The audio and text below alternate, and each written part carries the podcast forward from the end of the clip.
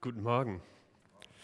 Ich dachte, ich muss ein kurzes Kompliment an euch loswerden, weil ähm, jedes Mal, wenn ich hierher komme, ist es wirklich wie wieder nach Hause zu kommen. Ich weiß nicht, äh, ich mag das, dass wir äh, trotz der verschiedenen Standorte, dass es trotzdem irgendwie eine Gemeinde ist. Äh, Leute kommen, äh, tippen einem auf die Schulter, äh, sagen, schön, dass du wieder da bist, schicken Nachrichten und ich kann das nur zurückgeben richtig schön, hier bei euch zu sein. Und dass wir zusammen in Gottes Wort schauen können. Ein bisschen in das schauen können, was Ruhe bedeutet. Ähm, will aber auch kurz sagen, schön, dass ihr dabei seid in den Standorten in Hesel, in der Fahr und im Viertel oder du von zu Hause zuschaust und mit uns in dieses Thema einsteigst, das das mir auf dem Herzen lag, weil, und ich weiß nicht, wie viel du schon in, christlichen, in der christlichen Szene äh, umhergekommen bist, aber ich merke, gerade bei diesem Thema Ruhe ranken sich doch einige Floskeln darum, oder?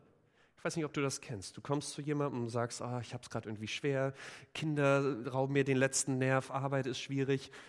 Und dann da schnell mal so ein Satz kommt wie, hast du schon mal versucht, das bei Gott abzuladen? Hast du schon mal versucht, das vor Gott zu bringen? Dass, dass du es zu ihm, vor ihm einfach alles schüttest, er will dir doch Ruhe geben, diese, diese wohlgemeinten Sprüche, an denen auch gar nichts irgendwie falsch ist aber wo es immer mal so Situationen gibt, und vielleicht kennst du das selbst, im Hauskreis, ähm, die christlich geprägten Leute lassen so einen Satz fallen, alle, die äh, eingeweiht sind, äh, haben wohliges Gefühl im Herzen und sagen ja und wollen eigentlich schon weitergehen. Aber dann kommen meine Lieblingsleute, nämlich die Kritiker. Die Leute, die nicht christlich vorgeprägt sind, die Leute, die vielleicht auch gar nichts mit dem Glauben zu tun haben. Wir haben so ein paar bei uns im Hauskreis und die fragen dann, warte mal, was heißt das eigentlich? Was meint ihr damit? Und ich weiß nicht, ob du solche Momente kennst, aber die Stille, die danach eintritt, ist ziemlich laut. Weil plötzlich die Leute, die vorher genickt haben, ein ruhiges Gefühl gekriegt haben, sich fragen, stimmt, was heißt das eigentlich? Wir, wir Christen an dieser Stelle schnell ein paar Floskeln raushauen können, die, die uns für den Moment beruhigen und wo wir wissen, irgendwie, irgendwie verspricht Gott das ja auch, aber wo wir uns am Ende fragen, wie geht das eigentlich? Wie ist das mit Ruhe? Weil auf der einen Seite, wir, wir lesen das in der Bibel ja tatsächlich. Äh, der Text von heute, Matthäus 11, 28 bis 30, sagt Gott folgendes. Kommt zu mir, ihr alle, die ihr euch plagt und von eurer Last fast erdrückt werdet. Ich werde sie euch abnehmen. Nehmt mein Joch auf euch und lernt von mir, denn ich bin gütig und vom Herzen demütig. So werdet ihr Ruhe finden für eure Seele, denn das Joch, das ich auferlege, drückt nicht und die Last, die ich zu tragen gebe, ist leicht. So die Theorie. Und jetzt kurze, kurze, ich brauche kurz eure Partizipation hier. Wenn du mit Jesus unterwegs bist, wer hat das schon mal probiert mit Sorgen bei Gott abladen? Kurz mal. Glaub mir, es ist nichts Peinliches oder so. Ich, ich bin selbst mit dir an dieser Stelle. Bei wem hat das geklappt? Und jetzt kommt die, Fang, die, die ultimative Frage. Wer könnte unterschreiben, das, was Gott hier am Ende sagt, dass das Leben ab dem Punkt leicht ist, nicht drückt? Ich muss selbst meine Hand runternehmen. Ein. Aber ihr merkt, irgendwie eine Diskrepanz hier zwischen dem, was Gott verspricht und was wir dann erleben, oder? Ruhe, die wir, nach der wir alle jagen, nach der die wir uns wünschen. Und auf der anderen Seite, und deswegen möchte ich heute ein bisschen näher mit dir dieses Thema angucken, weil ich immer wieder Leute erlebe, die an dieser Stelle dann enttäuscht sind bei Gott. Die sagen hier solche Riesenversprechen, Christen, die mir das hier versprechen, dass das auch dann alles gut wird, Leute, die das vielleicht auch erleben, aber ich schon so oft versucht, was bei Gott abzugeben, vielleicht für den Moment auch ein bisschen Ruhe gekriegt, aber der nächste Tag reicht schon, dann bin ich wieder in denselben Problemen. Und die Frage, wie kann ich denn diese wahre Ruhe finden, mir von Gott wirklich Last abnehmen lassen, damit am Schluss auch wahre Ruhe rauskommt? Das möchte ich mit dir heute Morgen anschauen. Ich möchte in diesem Text, den wir eben gelesen haben, drei Dinge mit dir anschauen um hoffentlich das ein bisschen deutlicher zu machen, wie Gott sich hier das mit Last abnehmen und wahrer Ruhe vorstellt. Nämlich auf der einen Seite, dass wir uns anschauen, was ist diese Last eigentlich, über die Jesus redet? Wie stellt er sich vor, diese abzunehmen? Und am Ende, wie können du und ich wirklich in wahrer Ruhe leben? Nicht nur für den Moment, sondern tatsächlich im ganzen Leben. Das sind die drei Punkte, mit denen ich einsteigen will. Und bevor wir einsteigen, ähm, ich möchte noch beten. Und manche machen sich schon bereit aufzustehen. Bleibt sitzen. Ähm, ich habe was mit euch vor, was ich schon vor äh, ein paar Monaten mal gemacht habe.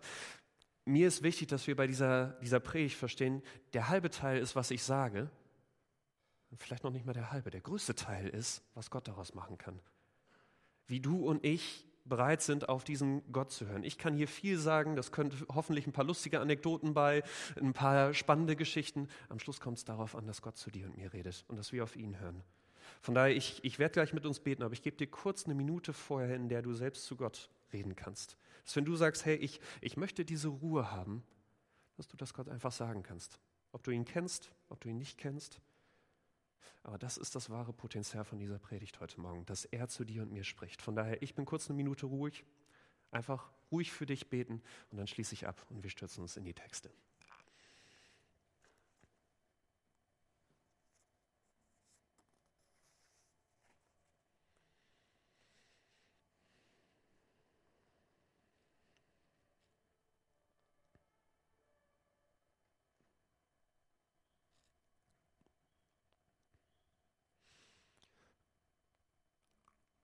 Vater, ich danke dir für dein Wort und ich danke dir für dieses unglaublich große Versprechen, dass du uns Ruhe geben möchtest, dass du uns unsere Last abnehmen willst. Und du siehst, wie, wie sehr wir da manchmal am Schwanken sind zwischen dem, was du versprochen hast und zwischen dem, was wir erleben. Und ich bitte dich, dass du mir hilfst, das heute Morgen gut zu erklären, was du an dieser Stelle meinst. Dass wir deine Gedanken verstehen, dass wir vor allen Dingen auch dein Rezept für wahre Ruhe verstehen. Hilf uns das zu verstehen, nicht nur vom Kopf, sondern dass das wirklich in unser Herz sinkt, dass es wirklich einen Unterschied in unserem Leben macht und dass wir an dieser Stelle verändert heute Morgen nach Hause gehen. Amen. Wir starten mit dem ersten. Was ist diese Last, die Jesus uns abnehmen möchte? Nochmal Vers 28.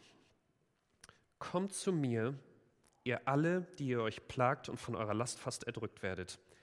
Ich werde sie euch abnehmen, sagt Jesus. Und ich will kurz ein bisschen auf das eingehen, was diese Last bedeutet. Weil ich weiß nicht, wenn, wenn du diesen Satz einfach so aus dem Zusammenhang raus so platt liest, wo deine Gedanken hingehen, welche Last du gerade vor Augen hast. Aber wenigstens für mich ist klar, wenn, wenn Gott mir wahre Ruhe schenken will, wenn er mir Last abnehmen will, das Beste wäre, wenn ich weiß, ich habe so einen Gott im Himmel, bei dem ich oben einfach das Problem reingebe und wo ich weiß, unten kriege ich die Lösung raus. Wenn es bei Gott irgendwie so laufen würde wie, ich, ich gebe meine Last oben rein und er schreddert sie irgendwie und sie verschwindet einfach. Das wäre wahre Last abgeben, oder? Wenn ich der, mir bei der Arbeit was bevorsteht und ich weiß, ich pack's bei Gott oben rein und morgen auf der Arbeit sehe ich, wie alles perfekt läuft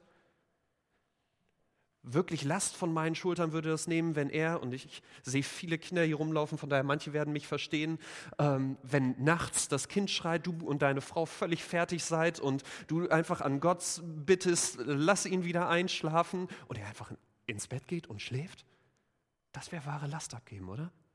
Das wäre doch hier, was wir erwarten würden von Gott, wenn er sagt, ich will dir deine Last abnehmen. Und so, so sehr uns das am Anfang auch so, so sehr das das ist, wo unsere Gedanken hingehen, ich fand spannend zu sehen, dass wenn wir ein bisschen in den Kontext von diesen Versen schauen, wir merken, dass, obwohl das Gott nicht unwichtig bei uns ist, er eigentlich eine ganz andere Last ansprechen will. Eine viel tiefere, viel grundlegendere Last bei dir und mir, wo er weiß, die wahre Ruhe im Leben wirklich im Weg steht. Lest mit mir die ein paar Verse davor, Vers 20 bis 23. Dann ging Jesus mit den Städten ins Gericht, in denen er die meisten Wunder getan hatte. Er klagte sie an, weil sie nicht zu Gott umgekehrt waren.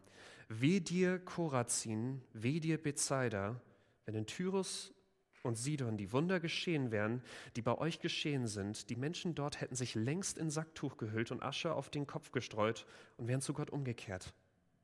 Ich versichere euch, Tyrus und Sidon wird es am Tag des Gerichts noch erträglicher gehen im Vergleich zu euch. Und du, Kapharnaum, meinst du etwa, du wirst zum Himmel emporgehoben werden? Ins Totenreich musst du hinunter. Wenn in Sodom die Wunder geschehen wären, die bei dir geschehen sind, es würde heute noch stehen. Das sind die Verse vor dem, wo dann Jesus sagt, kommt zu mir alle, die ihr beladen seid. Was, was, Jesus redet hier zu den Städten, wo er die meisten Wunder getan hat, wo er am meisten Leute von ihren Krankheiten geheilt hat, wo er die meisten Dämonen ausgetrieben hat, wo er das den Leuten den größten Grund gegeben hat, wirklich zur Ruhe kommen, ihre Probleme gelöst hat, ihr Leben besser gemacht hat, allen Anlass gegeben hat zur Ruhe. Und genau diesen Städten sagt er jetzt, wenn ihr da Ruhe sucht, wenn ihr das zum Mittelpunkt von eurem Leben macht, wenn ihr euch davon wahre Ruhe versprecht, dann wird euch das nur zu einem helfen, nämlich zum Verderben. Dann wird euch das in eurer Seele runterziehen, sagt ihr. Dann wird er, wird genau das euch zur Last werden. Wenn Jesus hier in Vers 28 von Last redet, das ist, was er im Kopf hat. Jesus sagt dir, der, der Nummer eins Killer von wahrer Ruhe für dich und mich ist nicht, wie, wie sehr uns die Arbeit morgen am Montag äh, schon bevorsteht, ist nicht, wie sehr uns unsere Kinder die letzte, die letzte Kraft rauben, ist noch nicht mal das unerfüllte Bedürfnis nach Liebe, nach Sicherheit, nach Freude oder irgendetwas sonst, wo du und ich denken, wenn ich nur das hätte, dann wäre ich ruhig. Wenn ich nur das hätte, dann würde mein Herz zur Ruhe kommen, sondern Jesus sagt dir, die Nummer eins Last, das, was im Weg steht bei dir und mir zu wahrer Ruhe ist, dass wir am falschen Ort danach suchen. Dass wir in Erfolg bei unserer Arbeit, in unserer Beziehung, in unserer in einer schönen Party am Wochenende, in einem schönen Urlaub am Strand nach Ruhe suchen und sie es uns vielleicht für den Moment geben, für den Moment ich am Strand sitze und sage, ach, so könnte das Leben bleiben. Aber Jesus redet hier von diesem Weg, Ruhe zu suchen als Last. Sagt, das ist das Nummer eins Problem bei wahrer Ruhe, weil er sagt, egal wo du und ich auf dieser Welt suchen, eine Erfahrung machen wir bei allen immer gleich.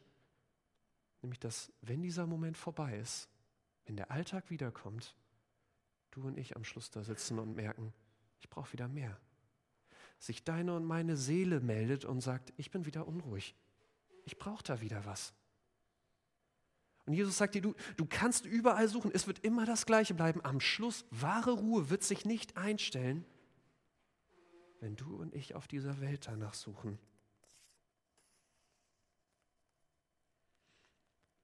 Und ich weiß nicht, wie du das gerade beobachtest, aber ich finde, gerade in unserer Zeit ist das etwas, was uns mehr ins Gesicht scheint als jemals zuvor. Weil es gab noch nie eine Zeit, in der wir so wenig arbeiten mussten, in der wir uns so wenig abkämpfen mussten, um zu überleben hier in Deutschland, wie jetzt. Und trotzdem sind so viele Menschen unglücklich.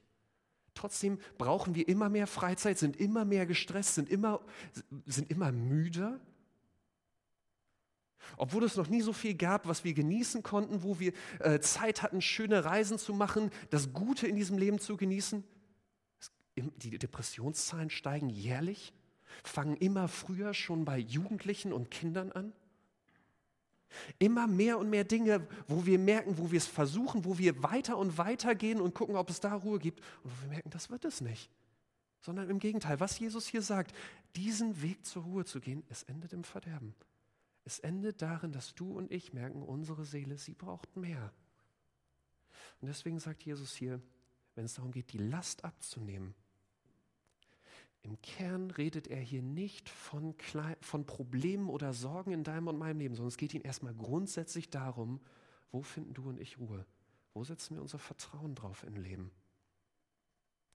Und er sagt, Last abnehmen bedeutet, dass er dich und mich wieder mit diesem Gott verbindet, wo wir wahre Ruhe finden können. Das zweite, wie Jesus uns das jetzt praktisch abnehmen will. Vers 29 und 30. Nehmt mein Joch auf euch und lernt von mir. Denn ich bin gütig und von Herzen demütig. So werdet ihr Ruhe finden für eure Seele. Denn das Joch, das ich auferlege, drückt nicht. Und die Last, die ich zu tragen gebe, ist leicht. Was Jesus hier als Formel für Ruhe, für wahre Ruhe bei Gott aufsteht, ist, glaube ich, auf der einen Seite das Genialste am Glauben und auf der anderen Seite das Herausforderndste und Paradoxeste, was der Glauben zu bieten hat. Denn er sagt hier, wahre Ruhe finden du und ich darin, dass wir uns von Gott unterjochen lassen. Dass wir uns von Gott, wie so ein Ochse damals vor dem Flug, ein Joch von Gott auflegen lassen und er uns damit, wie der Bauer damals dieses Lasttier, dahin führt, wo er es für richtig hält. Und ich weiß nicht, wie es dir geht mit diesem, mit diesem Joch, mit dem, wenn du hörst, dass Gott uns unterjochen will und darin Ruhe ist, äh, gibt. Aber wenigstens mir ging es am Anfang so, dass innerlich eine Stimme sagt, das kann er nicht gemeint haben. Da muss es doch irgendeine andere Möglichkeit geben, diese Verse zu verstehen, oder?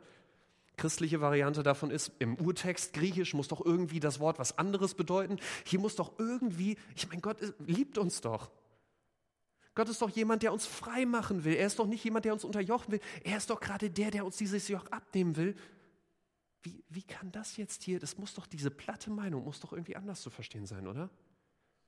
Höre ich immer wieder Predigten, wo das dann ein bisschen in der Geschichte damals rumgekramt wird und darauf gestoßen wird, dass damals ein Joch auch manchmal zwei Ochsen vor sich hatte und das dann interpretiert wird, okay, Jesus kommt jetzt zu unserem Joch daneben, nimmt es auf seine Schultern und dadurch sind wir frei, dadurch können wir jetzt ohne ein Joch unterwegs sein, weil er es ja äh, trägt und sind wir wieder, drückt es nicht, ist es leicht, weil es jetzt kein Joch mehr gibt. Aber ich finde, Jesus macht in diesen zwei Versen ziemlich deutlich, die erste, die platte Bedeutung, die wir erstmal da lesen, das ist, was er beabsichtigt. Denn auf der einen Seite macht Jesus hier deutlich, es gibt kein Szenario, in dem du und ich wirklich frei sind, sondern wir sind immer mit einem Joch unterwegs. Jesus redet hier in, in keiner, nicht über die Möglichkeit, dass es ohne Joch in deinem und meinem Leben geht, sondern er sagt, du und ich haben immer nur die Wahl, welches Joch wir, äh, mit welchem Joch wir unterwegs sind, aber nicht, ob wir mit einem Joch unterwegs sind. Selbst wenn du und ich uns so aller Buddhismus völlig frei machen oder versuchen, völlig frei zu sein von allem, am Schluss irgendwas wird dich und mich immer leiten. Und wenn es nur deine und meine Wünsche, Bedürfnisse und Bucketlist fürs Leben ist.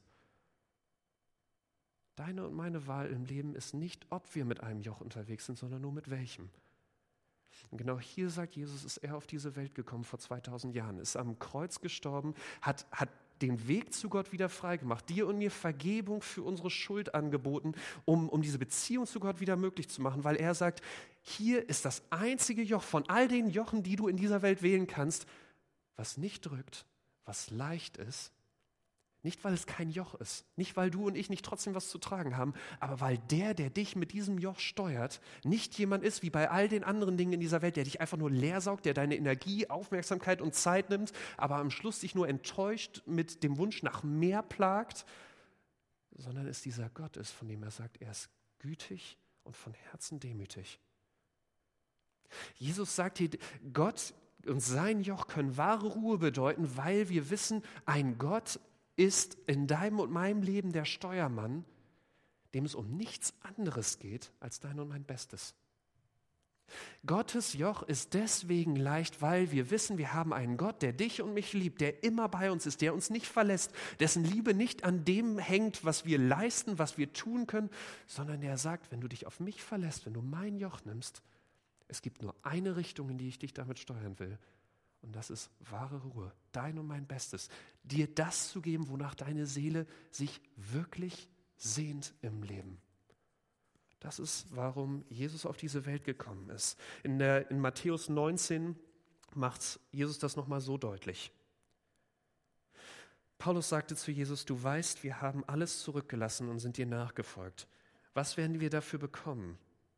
Jesus erwiderte zu allen Jüngern gewandt, ich sage euch, wenn der Menschensohn in der zukünftigen Welt in königlichem Glanz auf dem Thron sitzt, werdet auch ihr, die ihr mir nachgefolgt seid, auf zwölf Thronen sitzen und die zwölf Stämme Israels richten.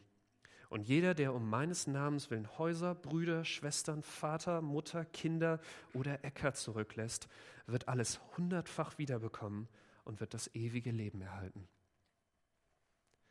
Jesus sagt, das ist Gottes Joch für dich und mich.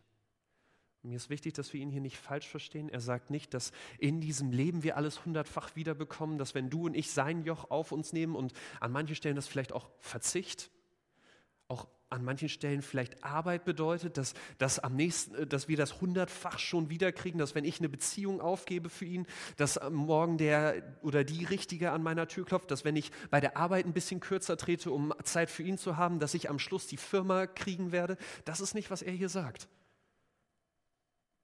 Das ist, wo er vorher schon klar gemacht hat, das würde auch nicht zur Ruhe reichen. Aber er sagt, die Ruhe liegt darin, dass du und ich wissen, mit welchem Gott wir hier unterwegs sind einem dessen Kinder du und ich sind, der uns hier schon versorgen will und bei dem wir eine großartige Zukunft im Himmel haben. Wahre Ruhe besteht in dem zu wissen, wessen Joch wir tragen und wer dieser Gott ist, der dich und mich mit diesem Joch im Leben lenkt. Und zu wissen, dass am Schluss eine Ewigkeit bei ihm drauf wartet, auf uns wartet, wo all das, wo wir vielleicht in dieser noch unperfekten Welt Wünsche offen haben, eine Last vielleicht noch an manchen Stellen drückt, nicht wegen Gott, sondern weil wir in dieser Welt noch unterwegs sind, dass wir wissen, einmal wird das alles vorbei sein. Wir werden bei diesem Gott sein und es wird gut sein. Das ist das Joch, das ist, wo Jesus wahre Ruhe für dich und mich, sich wahre Ruhe für dich und mich wünscht. Jetzt ist natürlich die Frage, okay, wie, wie komme ich jetzt von dieser Theorie das sind immer noch irgendwie, das ist immer noch dieses, diese, diese gute Theorie. Wie, wie kann das jetzt praktisch werden? Wie kann das jetzt wirklich zu wahrer Ruhe in meinem Leben führen? Deswegen das dritte, wie kann ich damit jetzt leben? Und für mich steckt der Schlüssel in Vers 29, wo Jesus sagt, nehmt mein Joch auf euch und lernt von mir, denn ich bin gütig und von Herzen demütig, so werdet ihr Ruhe finden für eure Seele. Jesus macht hier, wenn es um Ruhe in deinem und meinem Leben geht, eine ganz einfache Gleichung auf. Er sagt, folge mir, lerne von mir. Nimm, nimm das, was ich in, in der Bibel, in, seinem, in meinem Wort geschrieben habe, ernst und dann wirst du Ruhe finden tu, was ich sage, und da wirst du wahre Ruhe finden. Jesus sagt, Ruhe findest du und, äh, finden du und ich nicht, indem wir uns das, wenn es mal schwierig wird, einreden, dass Gott bei uns ist, dass, dass es einmal gut sein wird. Das ist nicht das, wo wahre Ruhe liegt, sondern es ist, dass du und ich Erfahrung mit Gott machen. Dass du und ich es aktiv darauf ankommen lassen, wo wir sagen, ich weiß nicht, ob das gerade klappt, ich weiß nicht, ob da Gott zu folgen wirklich Ruhe äh, drinsteckt, da trotzdem Gott zu folgen. Und Jesus verspricht hier dir und mir, Genau da wirst du Ruhe finden. Genau da steckt der Schlüssel hin, wahre Ruhe zu finden, weil genau da wir merken können, es ist tatsächlich Gott, der dein und mein Bestes im Sinn hat. Er führt uns tatsächlich, gerade auch an diesen Momenten, wo wir es vielleicht nicht vermuten würden, zu dem Besten in deinem und meinem Leben. Und so ermutigend das vielleicht Gott auch meint, vielleicht ist es aber auch eine Stelle, wo du sagst, na toll, jetzt kommt zu einem unruhigen Herzen auch noch irgendwie ein schlechtes Gewissen, weil du sagst, ich würde das ja gerne. Ich würde ja gerne Gott an diesen Stellen folgen und ich würde ja gerne dann seine Ruhe erleben, aber vielleicht geht es dir und mir, äh, geht es dir manchmal an, an dieser Stelle wie mir damals auf dem 5-Meter-Turm und ich würde gerne sagen 10-Meter-Turm, aber ich habe mich nie höher getraut als das, ähm, wo, wo du vom Kopf her weißt, es passiert nichts, wenn ich da runterspringe. Das Schlimmste, was passieren kann, ist, dass ich ein bisschen rot aus dem Wasser komme, Gott steht unten und sagt dir, spring einfach, es wird alles gut werden. Und du weißt vom Kopf, stehst da, guckst runter und weißt, es, es wird alles gut werden. Aber dass du im Glauben wie, wie Gott da wie auf diesem Turm stehst und dein, dein Fuß dich nicht, sich nicht bewegen will. Du sagst, ich will es, ich weiß vom Kopf her, aber ich kriege es praktisch nicht hin, diesen Schritt zu gehen. Und ich komme deswegen nicht zu, dieser, zu diesem Erlebnis, der, die mich, oder das mich dann wieder spüren lassen, erleben lassen würde, dass es ja an dieser Stelle Ruhe gibt. Vielleicht kennst du solche Momente, solche Bereiche in deinem Leben. Und um dich hier nicht mit, dieser, mit diesem Frust zu lassen, sondern dir ein bisschen zu, vielleicht zu motivieren oder zu helfen, an dieser Stelle diesen, diesen Schritt zu tun, diesen Sprung zu wagen. Ich möchte dir zwei Dinge mitgeben, die mir wenigstens helfen, an dieser Stelle weiterzukommen. Auf der einen Seite, dass Gott immer und immer wieder sagt, zieh mich da mit in dein Leben rein. Das, wo Veränderung mit Gott passiert, ist nicht, wo du und ich uns überwinden. Das ist nicht der erste Schritt, sondern Gott sagt, ich möchte da mit dir zusammen ran. Wenn du die Ruhe wünschst, wenn du weißt, an manchen Punkten, du hältst noch an diesem alten Joch, an dieser Last fest und sagst, ich, ich versuche es noch da und deswegen kommst du nicht zu dieser wahren Ruhe, die sich Gott für dich wünscht und die du dir wünschst. Gott sagt, lad mich ein. Sag mir das. Bitte mich da dir zu helfen, diesen Schritt zu tun und das dann zu erleben, dass ich wirklich das beste Joch für dein Leben bin. Gott sagt, ich, er nimmt das ernst. Er will mit seinem Geist in dich kommen und in dir arbeiten, dir helfen, diesen Schritt zu tun. Und auf der anderen Seite, wenn du dich fragst, was kann ich bei diesem Ganzen dazu beisteuern, mir hilft das immer wieder, auf Leute zu schauen, die diesen Schritt schon gegangen sind und zu schauen, was, was sie erlebt haben mit diesem Gott praktisch mir Vorbilder zu suchen, die an dieser Stelle noch einen Schritt weiter mit Gott gegangen sind und mir da den Mut zu holen, diesen Schritt vielleicht auch zu tun. Ich weiß nicht, ob du zum Beispiel weißt, wer, wer Hudson Taylor war. 1865, wenn ich es richtig habe, ist äh, er nach China gegangen als Missionar, hat dort die Inlandsmission aufgebaut. Man geht davon aus, und ich muss dir, damit ich kein, nichts Falsches sage, aber man geht davon aus, dass 18.000 Leute wegen ihm zum Glauben gefunden haben. Ich glaube, 300 Missionare sind deswegen nach China wegen ihm gegangen. Er hat ein Riesending aufgebaut. Man geht davon aus, oder manche Historiker sagen, dass es seit Paulus keinen, ich sage mal in Anführungsstrichen, erfolgreicheren Missionar gab als ihn. Aber, aber, sein Leben war alles andere als leicht. Er hat Frau und Kinder an, an äh, Krankheiten verloren, die, es, die dort in China kursierten. Er hat einiges an, an Arbeit da reingesteckt. Manche, die mit ihm da unterwegs waren, sagen, seine stille Zeit war von zwei bis vier Uhr nachts, weil er sonst einfach keine Zeit gefunden hat. Da, wo alle müde ins Bett gefallen sind, hat er sich nochmal mit Gott hingesetzt. Keine Ahnung, wie er das geschafft hat. Seine Sicherheit war, hing am seidenen Faden. Es gab Proteste gegen ihn, Leute, die ihm äh, an den Kragen wollten. Er hat an einem Punkt Haus alles in Schutt und Asche gehabt. Sie sind nur durch ein Wunder, er und seine Familie, mit dem Leben davongekommen. Aber dieser Mann schaut am Schluss auf sein Leben zurück. Und seine Schwiegertochter berichtet, dass er sagt, ich habe nie etwas für Gott geopfert. Dieser Mann, der Frau, Kinder verloren hat, der es gruselig hatte an manchen Stellen im Leben, er guckt zurück und sagt, es war kein Opfer, sondern genau da habe ich die größte Ruhe gefunden. Mein Leben für diesen Gott zu geben, das war, wo wirkliche Ruhe, wo wirkliche Erfüllung ich äh, dies, all das gefunden habe, wonach sich mein Herz immer gesehnt hat. Und jetzt könnte man sagen, gut, vielleicht war das einfach nur ein durchgeknallter Typ, ist vielleicht seine Familie hinter ihm und sagt, oh, hoffentlich äh, nicht nochmal das Ganze. Aber seine Schwiegertochter, die mit ihm angeheiratet war, mit ihm nach äh, China gegangen ist, sie erzählt Folgendes in ihrem Bericht aus dieser Zeit.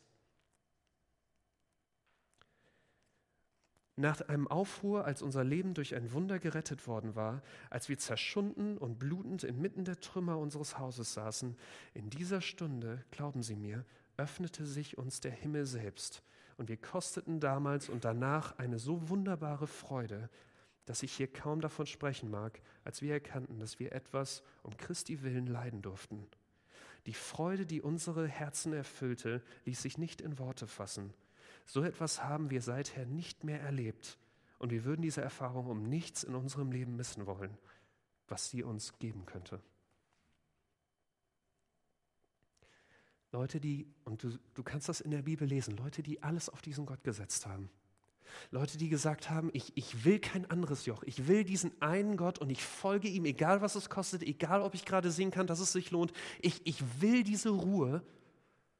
Jede einzelne von diesen Personen sagt immer wieder das Gleiche, nämlich dass die Gleichung, die Jesus aufstellt, dass sie wahr ist. Dass wo du und ich Jesus folgen, unser ganzes Leben auf ihn setzen, dass wir am Schluss immer wieder diese wahre Ruhe erleben, die nur Gott dir und mir geben kann. Und ich habe einen guten Freund in, in Österreich, er ist auch Pastor und wir haben vor einer Woche geredet und ich habe ihm ein bisschen von den Plänen erzählt, wie diese Predigt aussehen soll. Und er sagte, Nico, gib den Leuten nicht nur ein Vorbild von irgendwelchen großen Leuten, das man sowieso nicht äh, schaffen kann und von Leben, die so weit weg sind von dem, was wir vielleicht in Bremen erleben. Und ich glaube, er hat recht. Deswegen Mittwoch war eine Erinnerung an mich, dass das nicht nur etwas ist, was Hudson, Hudson Taylor erleben kann, nicht nur seine Schwiegertochter, sondern dass, obwohl dein und mein Leben an dieser Stelle vielleicht ganz anders aussieht, ich hoffe, niemand von uns seine Familie, sein Haus aufs Spiel setzen muss an dieser Stelle, aber dass, dass wir eine, eine Frau im, im Hauskreis haben, die das nochmal aus ihrem Leben so ganz deutlich gemacht hat. Sie ist 25 Jahre alt. Sie ist in unserem Hauskreis nur online dabei, weil sie ziemlich schwer erkrankt ist äh, habe gestern noch mal kurz mit ihr geschrieben, äh, ungefähr zehn verschiedene Diagnosen, die man bei ihr gestellt hat. Äh, einige Begleitdiagnosen. Sie kann, glaube ich, nur vier Lebensmittel an sich überhaupt essen. Ähm, Gelenke renken sich immer wieder aus, sie hat starke Schmerzen. Äh, wenn sie mal Kraft hat, muss sie sich viel äh, auf die Suche nach Ärzten begeben, die sie ihr da helfen können. Sie macht gruselige Erfahrungen mit unserem Gesundheitssystem. Aber sie ist mit diesem Gott unterwegs. Ich habe sie gebeten, kurz aufzuschreiben, was sie mit diesem Gott erlebt wie, wie das für sie aussieht, mit 25 Jahren in Bremen diese Ruhe zu finden. Und sie hat mir Folgendes gesagt. Im Dezember kam ich für einige Untersuchungen ins Krankenhaus. Bei einer dieser Untersuchungen kam es zu einer lebensbedrohlichen Situation, weil die Ärzte mir ein Medikament verabreicht hatten, das bei mir zu einem anaphylaktischen Schock geführt hat. Innerhalb von Sekunden schwoll mein Hals zu, mein Kreislauf kollabierte und ich bekam massive Schmerzen. Notärzte wurden dazu gerufen, sodass plötzlich circa zehn Ärzte um mich standen. Es war chaotisch. Sie gaben viele Notfallmedikamente und hielten mich fest, weil mein Körper unkontrolliert zuckte. Alle waren in heller Aufregung. Der Oberarzt kam äh, dazu und sagte mir äh, eindringlich, dass ich doch bitte durchhalten solle. Und obwohl ich vom Kopf her wusste, wie es gerade um mich stand und vielleicht sogar hätte wütend sein sollen auf die Ärzte, weil ich ihnen vorher gesagt hatte, dass dieses Medikament mein Körper nicht gut darauf reagieren würde, in diesem Moment war einfach nur Ruhe in meinem Herzen. Eine Ruhe, bei der mir klar war, sie kann nur von Gott kommen und wegen der ich in der Lage war, dem Oberarzt sehr ruhig zu antworten und zu sagen, dass es gerade sehr schwierig ist, aber ich es auf jeden Fall schaffen werde. So ruhig, dass sogar der Arzt nur mit dem Kopf darüber schütteln konnte. Trotz der lebensbedrohlichen Situation war mir intuitiv klar, dass ich nichts zu fürchten brauche und ich tatsächlich in keinem Moment dabei Angst hatte. Sie hat gesagt, sie weiß, dass sie es einfach hat, weil sie hat keine andere Wahl, sie hat kein anderes Joch, unter die sie sich im Leben stellen kann, als unter diesem Jesus. Und ich weiß nicht, wo du gerade stehst, aber tatsächlich, du und ich haben es an dieser Stelle ein bisschen schwieriger, weil wir haben Auswahl. Aber ich hoffe, dass wenn du dir wünschst, heute Morgen diese Ruhe zu spüren bei Gott, wenn du merkst an, die, an manchen Stellen, du brauchst diese Ruhe, dass du und ich es nicht da suchen, wo Gott unser Leben einfacher, schöner, besser machen kann, sondern dass wir merken, wir brauchen Gott und sein Joch. Wir brauchen es, Gott zu folgen. Und dort ist wahre Ruhe möglich. Von daher, wir, wir hören gleich noch ein bisschen Musik von Nils am Klavier. Vielleicht ist das ein Moment, wo du zu Gott gehst und sagst, ich schaff's gerade nicht, diesen Schritt zu tun, aber hilf mir. Komm du in mein Leben und hilf mir, dieses alte Joch loszulassen, diese alte Last loszulassen und mich unter dein Joch zu stellen. Vielleicht, wenn du weißt an dieser Stelle, du brauchst ein bisschen Ermutigung und bist in den Standorten live hier dabei, suchst du jemanden, den du kennst oder kommst zu einem von uns Pastoren und sagst, hey, an dieser Stelle, ich, ich schaff's einfach nicht, diesen Schritt zu tun, erzähl mir, was du für Erfahrungen gemacht hast. Ich hoffe, dass diese nächste Woche eine Woche ist, wo wir wo wir einen Schritt weiter uns trauen, diesem Gott zu vertrauen. Und dass es genau bei diesem Schritt etwas ist, wo du und ich nächste Woche hier sitzen können und sagen können, ich habe diese Ruhe erfahren und ich möchte einen weiteren Schritt tun, um sie noch mehr zu erleben. Soweit.